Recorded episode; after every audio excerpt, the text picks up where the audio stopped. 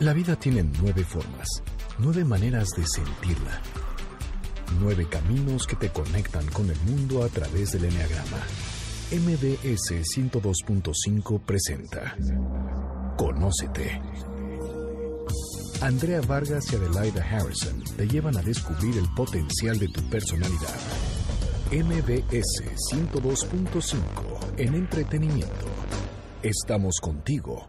Comenzamos. Hola, muy buenos días. Esto es Conócete con el Enneagrama. Somos Andrea Vargas y Adelaida Harrison. Y el día de hoy vamos a tener, como siempre, un programa que nos parece muy interesante, que queremos compartir con todos nuestros radioescuchas. Tenemos como invitado especial a alguien que ha venido muchas veces a este programa y que además es gran amigo nuestro. Armando Franco, bienvenido. Gracias, muchísimas gracias por la invitación. Es un placer siempre estar con ustedes. La última vez que vine yo creo que rompí algo o conté el chiste del payaso diez veces porque ya no me han invitado. Uy, no, al Ese es mi, traigo por escrito mi reclamación. No me digas eso. Estamos muy contentos de que hayas venido. Y bueno, eh, Andrea nos va a alcanzar en un momentito. Eh, tenía una cosa, Sí. pero ahí viene. Eh, lo que queríamos platicar el día de hoy con ustedes, porque nos costó muchísimo trabajo escoger el tema. Hay Estuvimos muchos. pensando varios. Y bueno, le decía Armando, este de qué se trata y este de qué se trata, y siempre todos son increíbles. Pero el día de hoy tomamos la decisión de hablar sobre la poderosa mente inconsciente. La poderosamente inconsciente. Así es, la que realmente domina el juego de la vida, ¿no? Así es. Simplemente pues podemos recordar eh, de grandes maestros de la historia. eh, Desde Hermes decía, eh, todo es mente. Ajá. claro. Es un principio hermético, todo es mente. Y cuando entendemos en profundidad y vamos eh, estudiando cada vez más lo que es la mente, nos damos cuenta cómo pues, el gran Hermes Tenía razón. era el gran Hermes. Efectivamente, porque además, bueno, la mente genera, o sea, tu manera de ver la vida, que eso es lo que nos, nosotros aquí hablamos, genera tu realidad. O sea, tú ves la vida desde el enfoque que le Así das. es. No es que sea así, así la percibimos. Todo en la vida es percepción. Mm, Exacto. Entonces, bueno, para empezar y entrar en materia, ¿qué te parece, Armando? Bueno, primero dinos quién eres y a qué te dedicas. Bien, muy para bien. seguir. Ok. Armando Franco, psicoterapeuta, consultor, conferencista, master trainer en programación neurolingüística, tengo un máster en hipnosis clínica, tuve oportunidad de ser discípulo de los dos iniciadores de la PNL, de los doctores Richard Bandler y John Grinder, estudié con los dos, Eh, estudié con el doctor Jeffrey Zeig de hipnosis clínica, eh, con, sea, todo. con- sí, con el doctor Robert Dills, estudié el tratamiento de compulsiones de adicciones, pensamiento sistémico, el coaching. Llevo, pues, soy un, un amante de, de aprender. Creo que nunca sabemos lo suficiente y soy un eterno estudiante. Y está padrísimo porque hay dos tipos de mentalidad. Cuando tú crees que ya sabes, solo te tienes que defender tu punto de vista. Y cuando no sabes o sabes que puedes aprender, cada vez que no sabes algo es una oportunidad de aprender algo nuevo. Así es. Y creo que es importante mantener en la vida una actitud humilde y descubrir que cualquiera puede ser tu maestro. Eso está padre. El chiste es que El tú chavito que te está boleando los zapatos, en ese momento puede ser tu maestro. Porque en ese momento te puede decir algo que te van a caer muchos veintes. Muchos veintes que no te cayeron en la universidad, ni en el doctorado, ni... No, no, no. Y de pronto el bolerito te dice algo y ¡pum! Wow. O sea, que pongan atención. Obviamente esperamos que el día de hoy se lleven muchos veintes, pero además en todo lo que te sucede en la vida. En la vida todos son situaciones de aprendizaje si así lo queremos ver. Así es, la vida es una escuela maravillosa. Oye, y esto está fuera de lugar porque es una pregunta que te voy a hacer especial, o sea, específica sobre PNL, que alguien me comentó, me dijo, eres zurda. Y le dije, ¿cómo sabes? Me dice, porque eres zurdo muy mentirosa, porque subes mucho la mirada al lado izquierdo arriba. Eh, ¿Qué es eso? Eso es curiosidad mía, pero a lo No, mejor a otra no, gente no, no. le... No, no, no sé quién te dijo eso, pero Pues alguien que dice que sabe PNL. eso es algo muy curioso. Hoy, hoy en día todo mundo eh, sabe de todo, curiosamente, ¿no? Estamos viviendo una época muy curiosa en la cual las redes sociales nos hacen de pronto famoso a alguien que no tiene calidad. Eso es peligroso. Así es. Hoy en día vemos, incluso en programas de rating, de pronto te encuentras personas que, hablando de un tema como si fueran expertos, cuando no lo son, ¿no? Es, es triste, pero pues yo, yo he conocido personas que tienen 10 libros escritos y dices, no puede ser. No hoy, hoy en día nada. por internet, en copiar, pegar y modificarle un poquito, pues cualquiera se vuelve autor de un libro, ¿no? Oye, me das una tranquilidad enorme porque pensé que tenía que andar con un letrero así de soy zurda, ¿eh? No crean que soy mentirosa. No sé qué quiera decir ni no, tengo no, idea, pero Mira, tiene que ver con, se llaman claves de acceso ocular. Ok. Es algo que Bandler y Grinder descubren en finales de los 70, principios de los 80, que el movimiento de los ojos tiene que ver con la forma como pensamos. ok. Y eh, es real, es real. Si movemos los ojos, existe el recuerdo visual de, de un lado, la creación visual del otro, eh, el- la totalidad de los, las personas diestras del mundo movemos los ojos igual, más el 50% de los zurdos. Esto es real. Ahora, no es, no es real, no es cierto. Es alguien que te dijo algo que tenía una idea, sabía un poco, pero no, no lo puedes Generalizar. abarcar, generalizar así tan grande, ¿no? Tiene que ver con muchas cosas. Bueno. Eh, sí es algo, yo he tenido oportunidad en algún momento de enseñar a gente que hace interrogatorios. Para poder leer esas claves, es. pero no son determinantes. Tienes que meterlo Tienes que en saber muchas contexto cosas y más. saber. Ok, Saber el contexto, la congruencia, tienes que saber muchas cosas. ok. ¿Ok? Pero sí, sí, los ojos se mueven. Ahora no porque tus ojos vayan a la izquierda ya necesariamente estás mintiendo. Ah, o si van a bien. la derecha. No, no, no. Tiene que ver con muchas cosas. Ok. Tenemos que aprender a leer A la eh, persona los completa. movimientos inconscientes de la persona que tenemos enfrente. Implica muchas cosas, pero si quieres en algún En otro un programa lo haremos, nos porque metemos ya de me lleno fui. a las claves de acceso ocular, que es, es muy un, un- conocimiento muy interesante. Bueno, le pido disculpas al público porque lo saqué del tema. Ahora, sí, sí se tiene bases reales. Por eso cuando en, en los policías, por ejemplo, en aduanas, cuando tú llegas a Estados Unidos y si en algún momento te han hecho algunas preguntas, algún interrogatorio, miran tus ojos. Ok. Sí. Pero tienes que saber otras cosas más, no nada más porque tus ojos vas- fueron a la izquierda. Bueno, y básicamente eso manifiesta el inconsciente. Así es, son movimientos tema. inconscientes. Ok. Entonces, a ver, cuéntanos, Armando, ¿qué es el inconsciente entonces? Bien, a grandes rasgos, para entender qué es esto, lo voy a explicar de una manera muy simple. El inconsciente sería la parte de tu mente que maneja todas aquellas cosas de las cuales tú no te das cuenta. Y además tú crees que eres el que toma decisiones conscientes.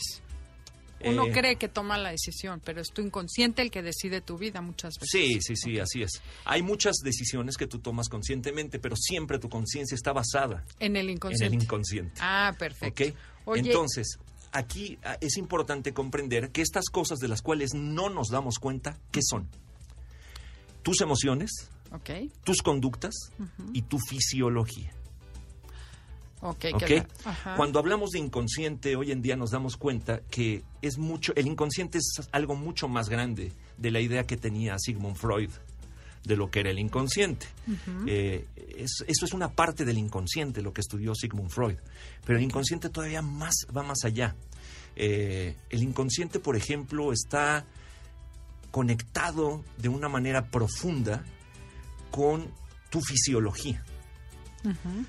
Tu inconsciente es lo que hace que tú, aunque no te des cuenta, respires. Ok. O sea, sería como tu, Tu, piloto automático.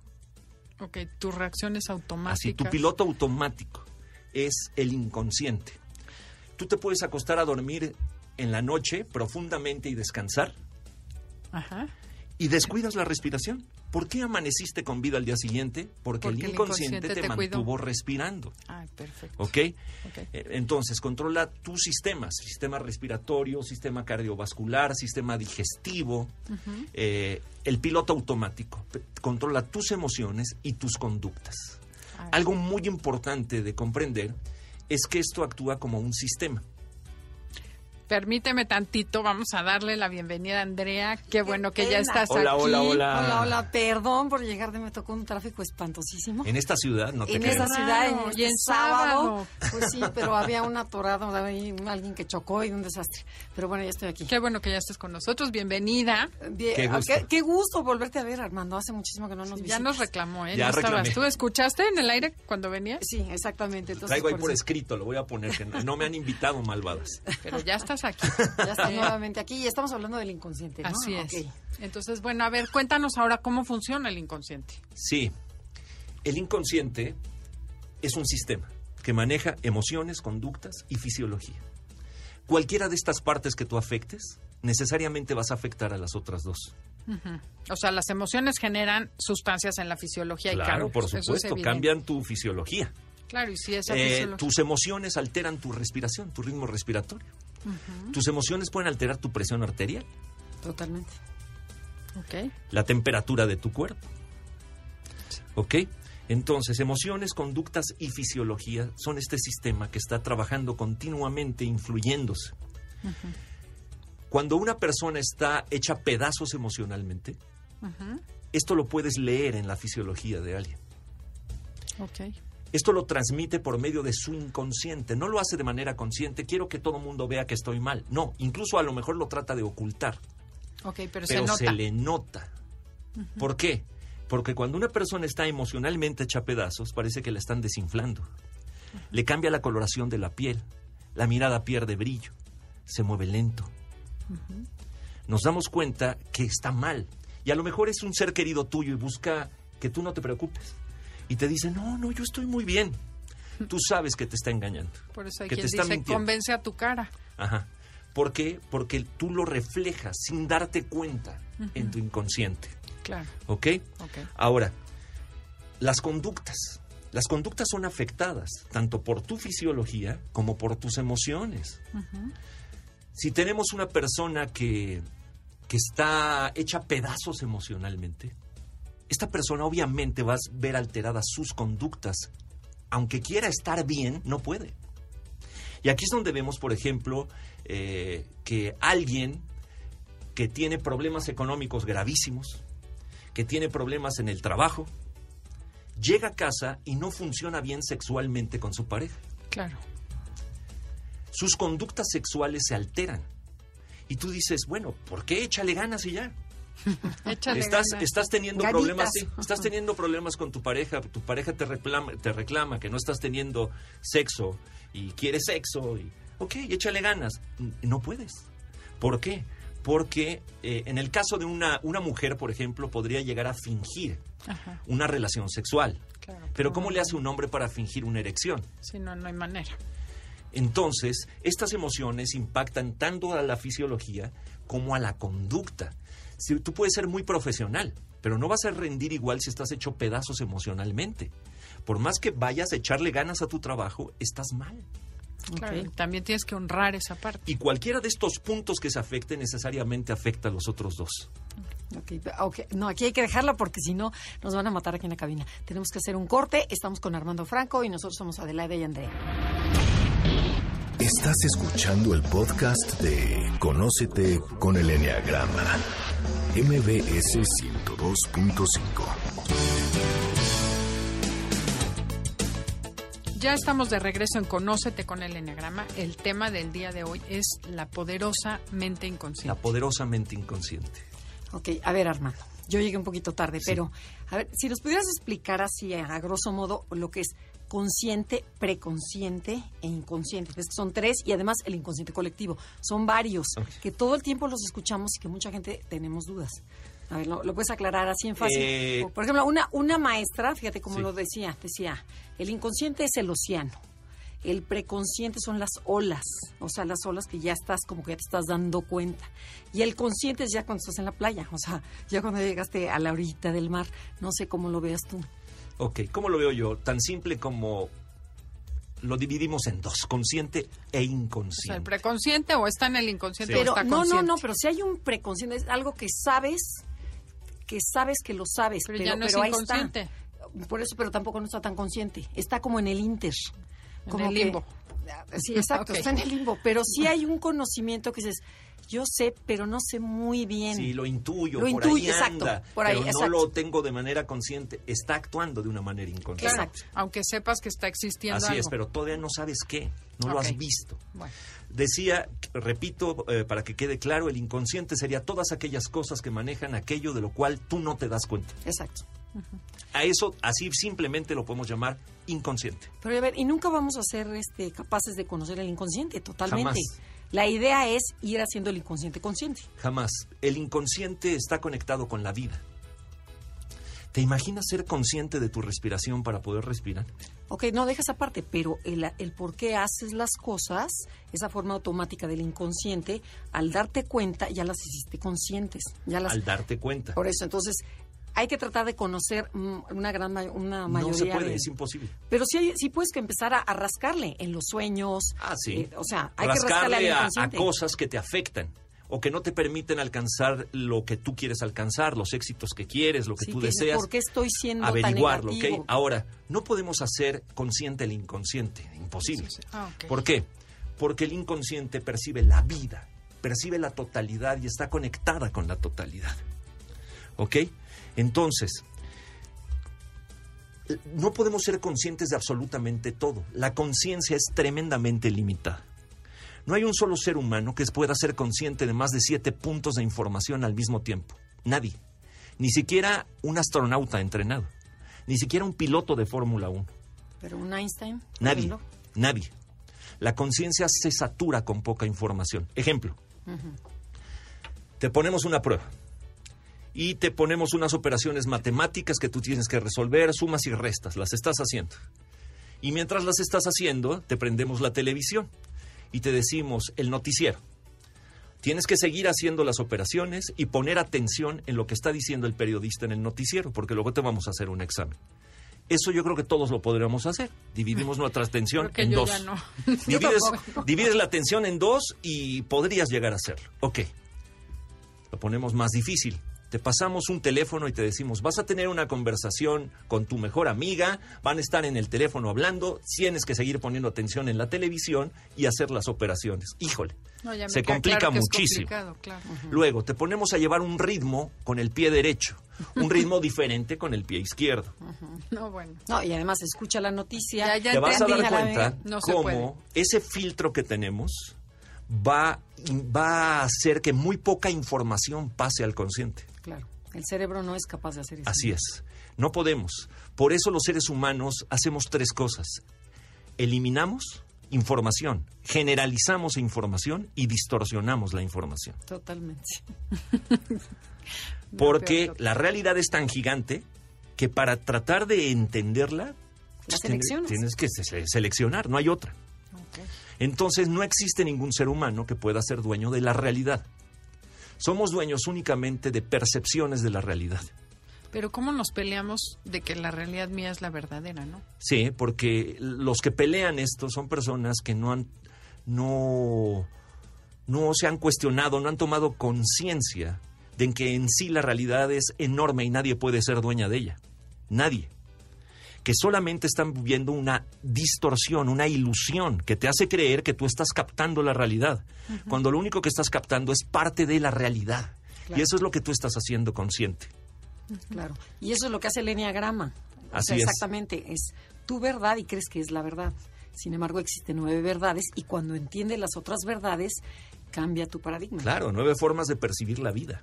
Sí, que Esto no es lo son que todas, estudia- pero ya es un poco Sí, más. eh, Es, es un modelo que nos ayuda a entender las personalidades, cómo, cómo nos movemos en la vida, ¿no?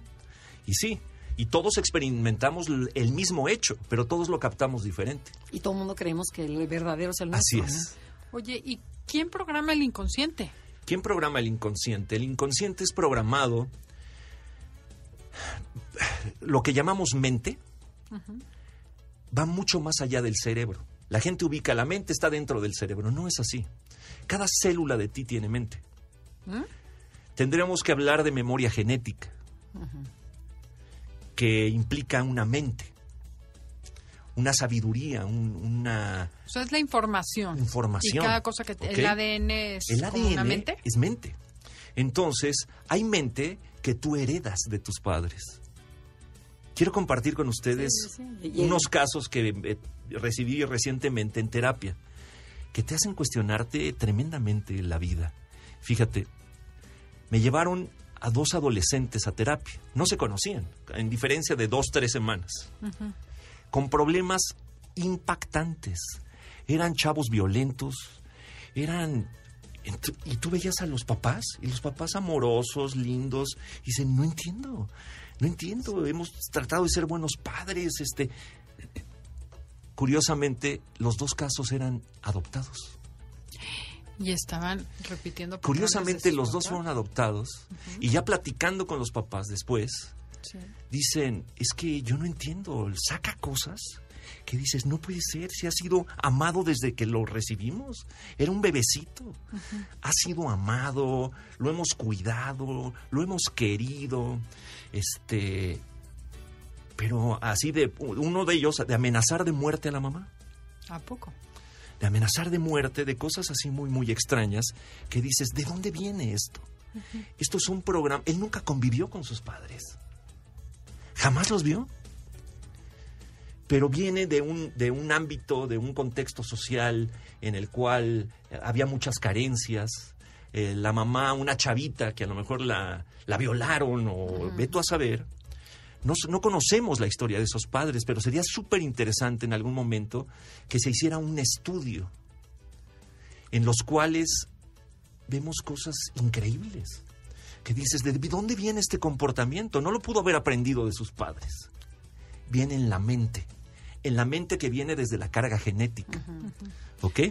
Ahora, hay otro tipo de mente, que es lo que ya estudia la psicología en Occidente.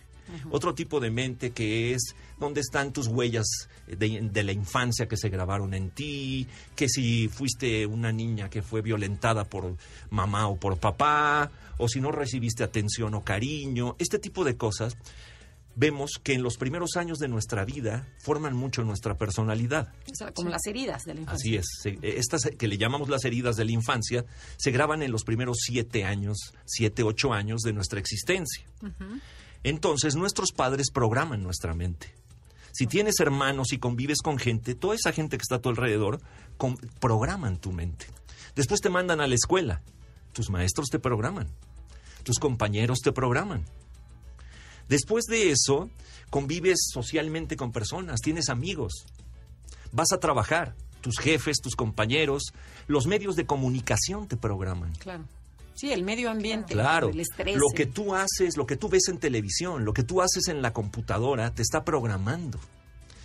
Entonces, aquí es importante entender que si fuéramos computadoras y a una computadora tú le estás metiendo basura, basura y más basura, ¿qué vas a poder sacar de esa basura? Basura. ¿De qué vas a poder sacar de la computadora? Basura. A lo mejor tú eres alguien que ha recibido mucha basura en tu vida. Sí. No te sientes feliz. No entiendes por qué no eres feliz. Tú quieres ser feliz, has luchado por tu felicidad, a lo mejor has estudiado, te has preparado y no entiendes por qué vives en un infierno. Aquí esto tiene que ver con todos esos programas que han sido grabados en tu mente, que te hacen actuar como actúas, comportarte, comportarte como te comportas. Entonces, sería eh, sería importante en esta, en esta programación ver que esa basura que tenemos dentro de nosotros hay que cambiarla, hay que modificarla. Eso requiere terapia. O sea, no se puede cambiar si no entras a un proceso terapéutico. No. Ahora, no necesariamente con un psicólogo. Hay personas que este proceso terapéutico lo viven con, con un maestro de ¿no? vida que se encuentran. Hay en personas Alcohólicos Anónimos eso sucede, ¿no? Sí, Es se, ayudan, ¿no? Entre ellos se ayudan. O este con un maestro espiritual, ve tú a saber, ¿no? Sí, Pero, la meditación. Hay muchas maneras, ¿no? pero a eso lo, lo llamaríamos una terapia, una modificación de patrones inconscientes que tú tienes en tu mente. Mientras no intervengas a modificar esos patrones, tú vas a seguir atorado. Y lo interesante es que si es el cerebro es como la computadora, si metes información nueva y guardas información nueva, como que se borra la anterior, se puede modificar la reacción. ¿no? Sí, la mente no tiene un botón de borrar, Ok. no tiene. Pero la Pero memoria sí la podemos desecha, ¿no? reprogramar. Exacto. Pero bueno, aquí entrarían las terapias cortas, por ejemplo, las de coach Sí. o la terapia, la psicoanálisis, que ya se va muchísimo más profundo. Todas las terapias son buenas, todas ayudan, unas más rápidas que otras. Ok. Y hay eh, para todo tipo de gustos. Por ejemplo, yo, yo me muero en psicoanálisis de aburrimiento. Claro. No, claro, es que Oye, y además en cuatro años. ¿no? Cuatro años de es- psicoanálisis. no, pero hay personas que les gusta el psicoanálisis. No, y la hay parte personas que hay personas que te pueden decir, "Yo me siento bien, he vivido muchos cambios, llevo 20 años con eh, mi terapia." Qué bien. Tú te, te acomoda eso, hazlo. Ahora lo importante es que te des cuenta que si hay cosas dentro de ti que no entiendes, que has tratado de cambiar mil veces y no puedes, necesitas buscar ayuda. Exacto. Ok, o sea, Cuando estás atorado, ayuda. que sientes Así que estás atorado. Estos programas existen la manera de modificarlos. Durante mucho tiempo se pensó que programas que se grababan en la infancia de una manera muy fuerte, a las que podemos llamar improntas, eran imposibles de cambiar. Hoy tenemos herramientas terapéuticas que nos permiten hacer cambios, modificar. Decíamos al principio, Adelaide y yo antes de que llegaras, decíamos que en la vida todo es percepción. Entonces, el hecho no lo podemos cambiar, lo que viviste no lo podemos eliminar, Pero el enfoque, ¿no? podemos cambiar tu percepción de eso que ocurrió, que en realidad es lo que te está atorando, es lo que te está afectando. En el momento que cambiamos la percepción de un individuo, cambiamos la vida. Totalmente. Bueno, tenemos que irnos a un corte comercial nuevamente. Esto es Conócete. Nosotros somos Adelaida Harrison y Andrea Vargas. Y si gustan bajar el podcast y escucharlo desde el principio, métanse a la página de la estación. Es eh, Noticias MBS o en iTunes, Enneagrama Conócete. Estás escuchando el podcast de Conócete con el Enneagrama.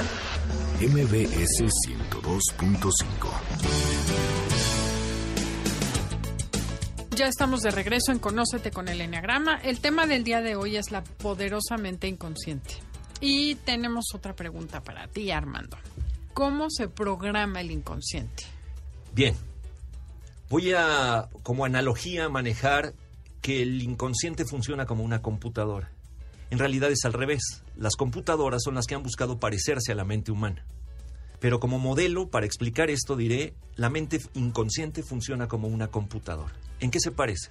Se programan tanto la computadora como la mente humana, primer punto, de manera literal. O sea, están en blanco ambas, Sí. ¿no? ¿Y cómo empiezan a entrar los programas? De manera literal. Tú a la computadora le aprietas 2 más 2, ¿qué recibe la computadora? La información. ¿Qué información? Que dos más dos. 2 más 2, literal. Igual el inconsciente.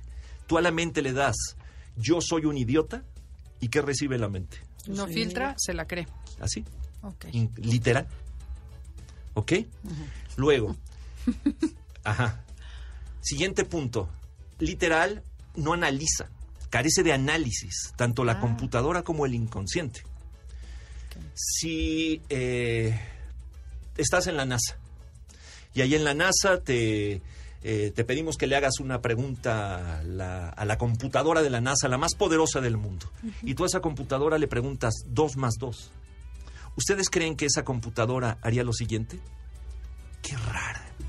¿Por qué esta mujer me está preguntando cuánto es 2 más 2? ¿Qué será que no sabe contar? ¿Por qué necesita una supercomputadora para saber cuánto es 2 más 2? ¿Por qué no resuelve ella esta pregunta? ¿Será que existe una doble intención atrás de esta pregunta? Eso sería analizar. Sería un 6. ¿Lo puede hacer una computadora? No. Imposible. Ok. El inconsciente es igual. Entonces, el inconsciente no analiza. un ejemplo casero sería Toma si mi papá, perdón, mi papá me dijo algo de bebé, Así es. pum, entró y Entró. me lo grabé. Así es. Aunque no piensa, estaba de mal humor, no me lo dijo Así a es. mí. Literal y Eres no un la bueno analizas. para nada. Y te la crees. Así es. Literal y no analiza. Siguiente punto. Carece de sentido del humor. Sí, eso no lo sabe. Le puedes contar un chiste a la computadora. ¿Le va a parecer gracioso? No. No, y se la cree. Así es. creo. Exactamente igual, el inconsciente carece de sentido del humor. Entonces, tú que nos estás escuchando el día de hoy, te pregunto, ¿algún día has bromeado según tú, contigo mismo, diciéndote, soy un idiota, soy una bestia, soy un tarado, soy un animal? Claro, ¿cuántas veces, no? O sea, Y a lo mejor alguien te ha dicho, no te digas esas cosas. Y tú has contestado, ay, estoy bromeando. Yo así bromeo conmigo. Ten mucho cuidado. Porque tu A inconsciente. partir de hoy debes de entender que tu inconsciente no entiende que estás bromeando. sí, la fuerza de Toma las todo palabras. literal, sin análisis y sin sentido del humor. Siguiente punto. Las computadoras se programan por sistemas binarios. Binario, dos números, 0 y 1. El inconsciente no se programa por números, pero sí a través de dos cosas, el pensamiento y el lenguaje. Jamás habrá un pensamiento sin lenguaje. Jamás habrá un lenguaje sin pensamiento. O sea, es la palabra Irán con de el la mano significado. siempre, así es. Pero no se graban las sensaciones, o sea que no necesitas ni palabras y las emociones también. Sí. Estas emociones van ligadas a un pensamiento, Ok, van ligadas a una idea. claro. Hay personas que me dicen, ¿y qué pasa con los símbolos? Los símbolos igual. Los símbolos comunican pensamiento y lenguaje. Ok, y si no, pues no te, no te llega. Así es. Entonces, si todo esto nosotros lo, lo agrupamos en una sola frase, esta frase nos va a ayudar a entender cómo funciona el inconsciente. La frase sería, todo lo que pienso y digo genera un programa en mi mente inconsciente que será recibido literal, sin análisis y sin sentido del humor. ¿Qué tal de duro, eh? Sí, de fuerte. Entonces, dicho esto en otras palabras, murió la inocencia. Nada que yo no sabía el daño que me estaba haciendo a mí mismo pensando las estupideces que estaba pensando. Ya lo sabes, ten mucho cuidado. Ahora, ¿cómo educamos a nuestros hijos? Y eso es. Fíjate, fíjate el daño que pueden hacer las palabras. Terribles. Pueden programar a un niño de una manera asquerosa. Claro. Muchas veces sería preferible que le dieras una nalgada al niño, que le va a arder y se acabó, a que le digas algo que lo va a marcar para el resto de su vida. Las palabras marcan peor. Fíjate que me, me recuerdo ahorita de una cosa que decía mi hija de broma y se, se burlaba de mí porque llegaba a la escuela en arquitectura y con su entrega y decía, a mí no me importa porque mi mami dice que soy la mejor, entonces si me reprueban no importa. Al final es bueno mandar ese mensaje, Claro. digo, ella lo hacía irónicamente, pero igual te dicen, eres un tonto y nunca vas a ir en contra de eso que te dijeron cuando eras niño. Así es. Pero a ver, me, estoy, estoy- me quedé Sí. pensando con lo que estás diciendo. Por ejemplo, una paliza, unos cinturonazos que les das a un niño, que no que sabemos que hay mucha gente que, que maltrata a sus hijos. Sin ninguna palabra, eso se te graba mucho más. Ese recuerdo, violencia, fí- claro. esa violencia física. Pero también es que fíjate, en ti dices, esto es odio, mi papá no me quiere, me Todo- rechazan. hay que eh, partir de que todo en la vida es un símbolo, un símbolo todo es simbólico. Esa golpiza simboliza qué? Odio. Me odia, no me quiere. Si me quisiera, no me golpeara salvajemente como me golpea, ¿no? O sea, pero no me dijo nada. Yo Ahora, lo interpreté. Esa, esa golpiza es una comunicación. Claro. Es una comunicación, eh, es lenguaje no hablado, pero es lenguaje. Claro. O sea, sí tiene significado. Claro. Y es lenguaje. Así es. Es lenguaje. Con eso, con una actitud, te estoy diciendo cosas. Claro. Ok. O sea, no quiere decir que no golpee o que no te programe lo físico, sino que también puedo lastimar igual o peor con las palabras. Sí. Sí, Sí, ahora en el ejemplo que puse, indiferencia en también. el ejemplo que puse dije una nalgada que arda, o sea, nada más, ¿no? No, no golpes así. sí, sí, una golpeada que, que te dijeron 10 veces que no hicieras eso y vas y lo haces. Manazo. Y mamá o papá te da un manazo y te ardió y ya, pero sí, ya mi abuela entendiste. nos perseguía con la chancla y hasta nos moríamos de no, risa. no porque quedamos traumados no de la había- chancla diabólica, ¿verdad? Ahora veo que no había esa, esas ganas de lastimar, sino Sí. era la desesperación, Sí. pero no era personal. Y Sentías nunca amor me atrás sentí del agredida, chanclazo. claro, exacto. Abuelita te amaba, no porque te diera el chanclazo.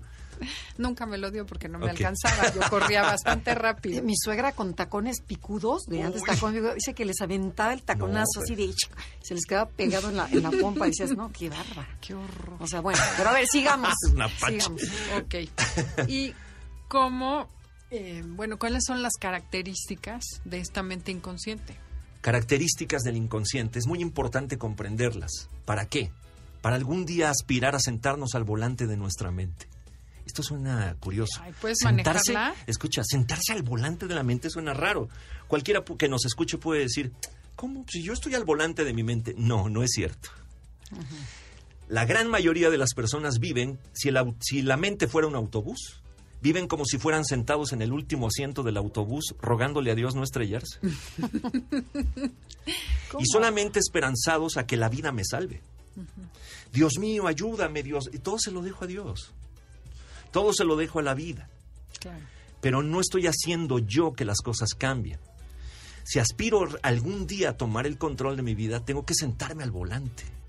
Y para sentarme al volante es importante que entienda el vehículo que estoy manejando, que entienda la mente, literal, sin análisis, sin sentido del humor a través del pensamiento y lenguaje.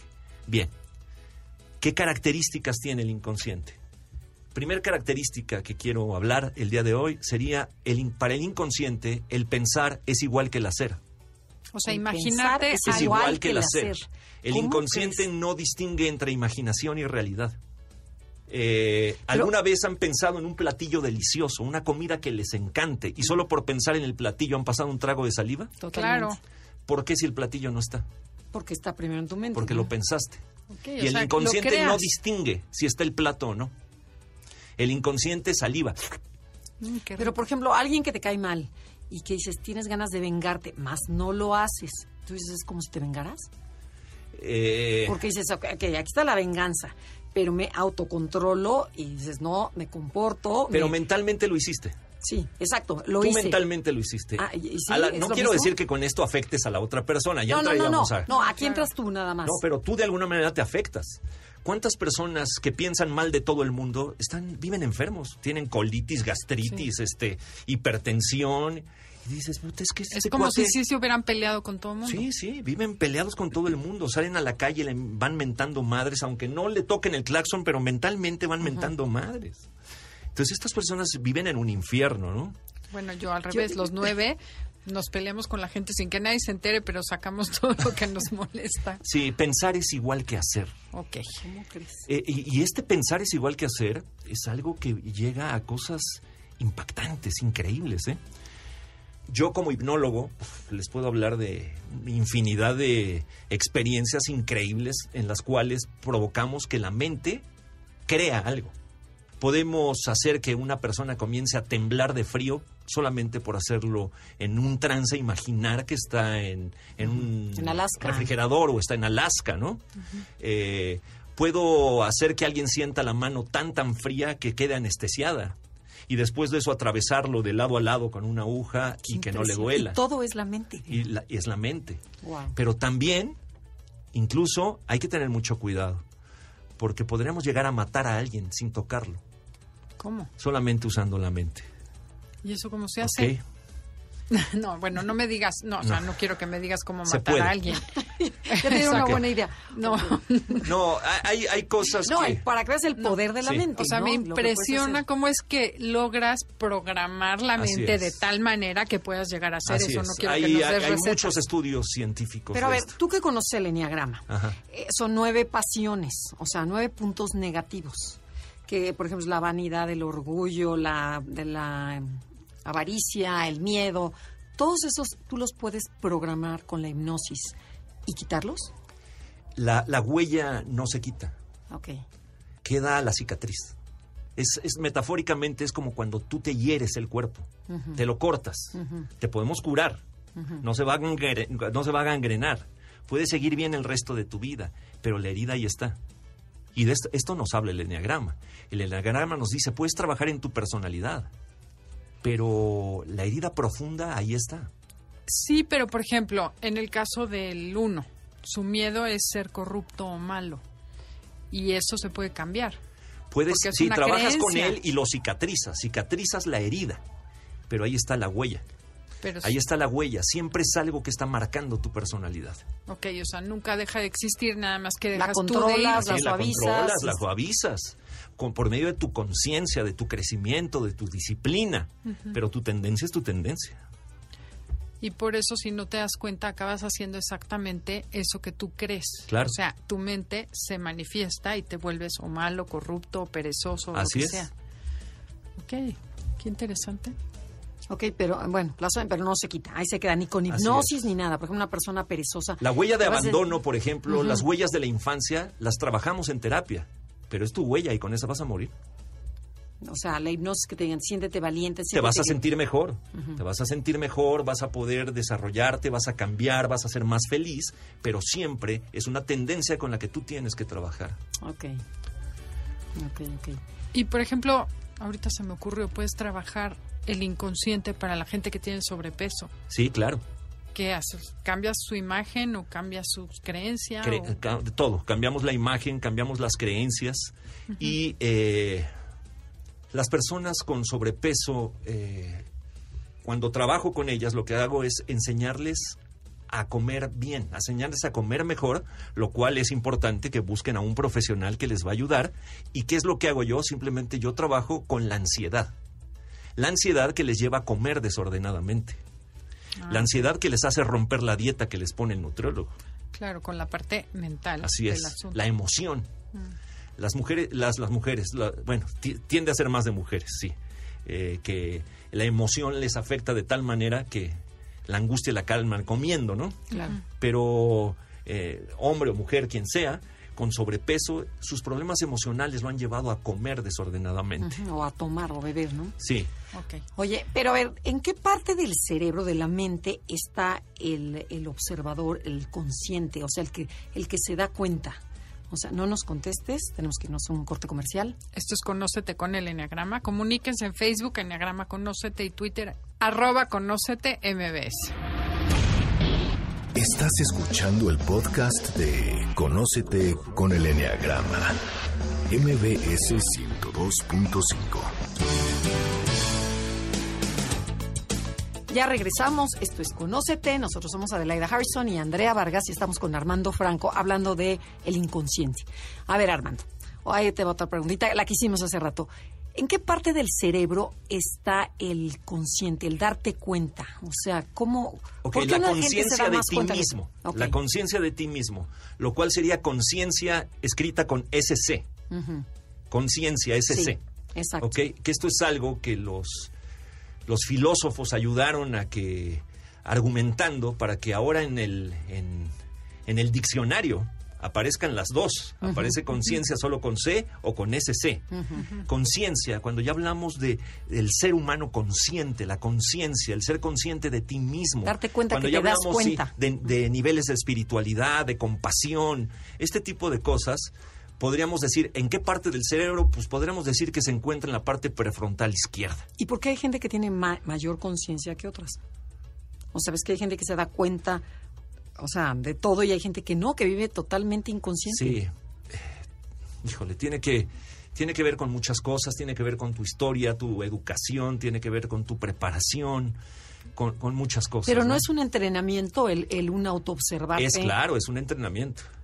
Es un entrenamiento, pero también al hablar de conciencia ya con SC, híjole, entramos a cosas que necesariamente tendrían que salirse de la psicología. Y que nos vamos a dedicar un Y programa que ente- entero a sí, ello. tendremos que entrar en el tema de la espiritualidad, ¿no? Claro, pero no importa, entrale tantito. Porque ahí, por ejemplo, tú ves, ¿por qué hay bebés que notas diferencias? Ya en, en un bebé, bebé de 3, 4 años. Hay bebés que parece que, que ya nacieron con una Que conciencia más elevada y otros muy primitivos, Sí, muy sé. animalitos, muy primitivos. ¿A qué, se, ¿A qué se debe, no? Entonces, este tomar, tomar conciencia de ti mismo, de quién eres, de qué haces, esto podríamos decir que en el cerebro lo manejamos en la parte prefrontal. Pero no es inteligencia o inteligencia sería otra cosa. Por ejemplo, que dices, un niño chiquito de tres años que te dice, es que esto es, es- es- ¿está Inteligencia- consciente o es inteligente? Inteligencia es la capacidad de resolver cosas, y la conciencia, De la capacidad de cuenta. darte de darte cuenta. cuenta de quién eres, de qué estás haciendo, de dónde estás, de lo que estás sintiendo. Y eso también es un tipo de inteligencia. Sí, en- podemos llamar inteligencia llama. espiritual. Así Ok. es. Ok, entonces, el, eh, en el cerebro, si vamos a la parte más profunda, pues es el cerebro reptiliano, es el instinto de supervivencia, la parte primitiva. Eh, luego viene la parte límbica, la parte emocional, pero eh, ¿cuál es la parte en la cual nosotros controlamos las emociones o el instinto de matar a alguien y no hacerlo? El- ¿Cómo nos frenamos a nosotros mismos, no? Hay personas que todo el tiempo reaccionan desde el cerebro reptiliano, gente muy primitiva. Sí. ¿sí? Pero la capacidad de, de manejar la parte prefrontal del cerebro, la parte de analizar mis sentimientos y decir, no puedo, no puedo atacar a esta persona, Ok. este, mejor me voy y, y salvo mi vida y no voy a matar a esta persona. Detener mis emociones, ¿no? Esta, esta parte ya la manejamos con la parte superior, la parte eh, más superficial del cerebro, la parte prefrontal. Entonces, eh, y les, simplemente un ejercicio práctico que les recomiendo a todos. Un ejercicio práctico sería simplemente cierra tus ojos, concéntrate en tu respiración y lleva tu atención ahí. Al hacer eso, lo que vas a hacer es en automático que se active la parte prefrontal izquierda. Vas a generar dopamina. Eh, por eso es importante ponerle un alto a la locura de la vida diaria, ¿no? Hay cosas que, que, no entiendo, pero estoy viviendo. Entonces, ¿cómo puedo estar lo mejor posible? ¿Cómo tomar conciencia de mis emociones? Desde ahí tienes que encontrar tu centro. Hacer una pausa. o sea, del estímulo, hacer una pausa y después la respuesta, no, no irte directamente. Claro. Ahora, si no tienes manera de hacer esa pausa, si te has buscado y no puedes, eh, si dices, es que no entiendo por qué, cuando vengo a ver ya lo hice, no me puedo controlar, me sale de lo más profundo de mí, de mi inconsciente, para ese tipo de cosas es importante buscar ayuda profesional. Es importante entender, estudiar cómo funciona tu mente e irla disciplinando para cada día tomar más el control de tu mente. No puedes controlar la vida, pero sí puedes controlar, llegar a controlar tu mente. Oye, Armando, cuéntanos, si tienes algún curso ahorita o algo. En este momento nada más estoy trabajando cursos privados para empresas, para instituciones en este momento. Pero... ¿En eh, dónde te pueden contactar? Las personas, si, si hay alguien que necesite terapia, con esto de que pasamos del terremoto, hay muchas personas que quedaron con el botón pegado. Muchísimas. Eh, me ha escrito muchas personas diciendo, pues a partir de ese momento yo no duermo bien en las noches. Me mantengo eh, mal emocionalmente, este, no salgo de esto cualquier persona que necesite un cambio terapéutico, con todo gusto estoy para servirles, estoy dando terapia, lo programamos, estoy dando terapia y eh, me pueden buscar en mi blog, hay artículos, hay videos, mi blog es armandofranco.com. Sí, que está muy fácil, armandofranco.com. También estás en Facebook, ¿no? También. En Facebook, en Facebook estoy como Armando... Franco, igual. armandofranco.com. Y tele... Ah, no, Armando tu mente en Facebook. Sí. Sí. Ah, Armando tu mente. El teléfono 55 19 38 75 84. Ok, y si gusta, nosotros lo... Los canalizamos. Exacto. gracias. Pues muchísimas gracias por haber venido y compartido este este tema que también es es un, es un, tema extensísimo, da para muchísimos programas. Pero eh, bueno, buscamos sintetizarlo lo más posible y que la gente entienda cómo funciona el inconsciente. y lo haremos en otro programa. Prometemos invitarte nuevamente. sí, el otro tema que está pendientísimo, que está buenísimo. Sí, sí. Ok. Sí, bueno, pues esto fue Conócete. Ojalá hayan aprendido igual que nosotros. Este, eh, los dejamos con Concha León Portilla. Gracias, Felipe, por toda esa producción y a todos ustedes. Hasta la próxima. MBS 102.5 presentó Conócete. Andrea Vargas y Adelaida Harrison te esperan en la siguiente emisión con más herramientas para descubrir tu personalidad a través del Enneagrama. MBS 102.5 en entretenimiento. Estamos contigo.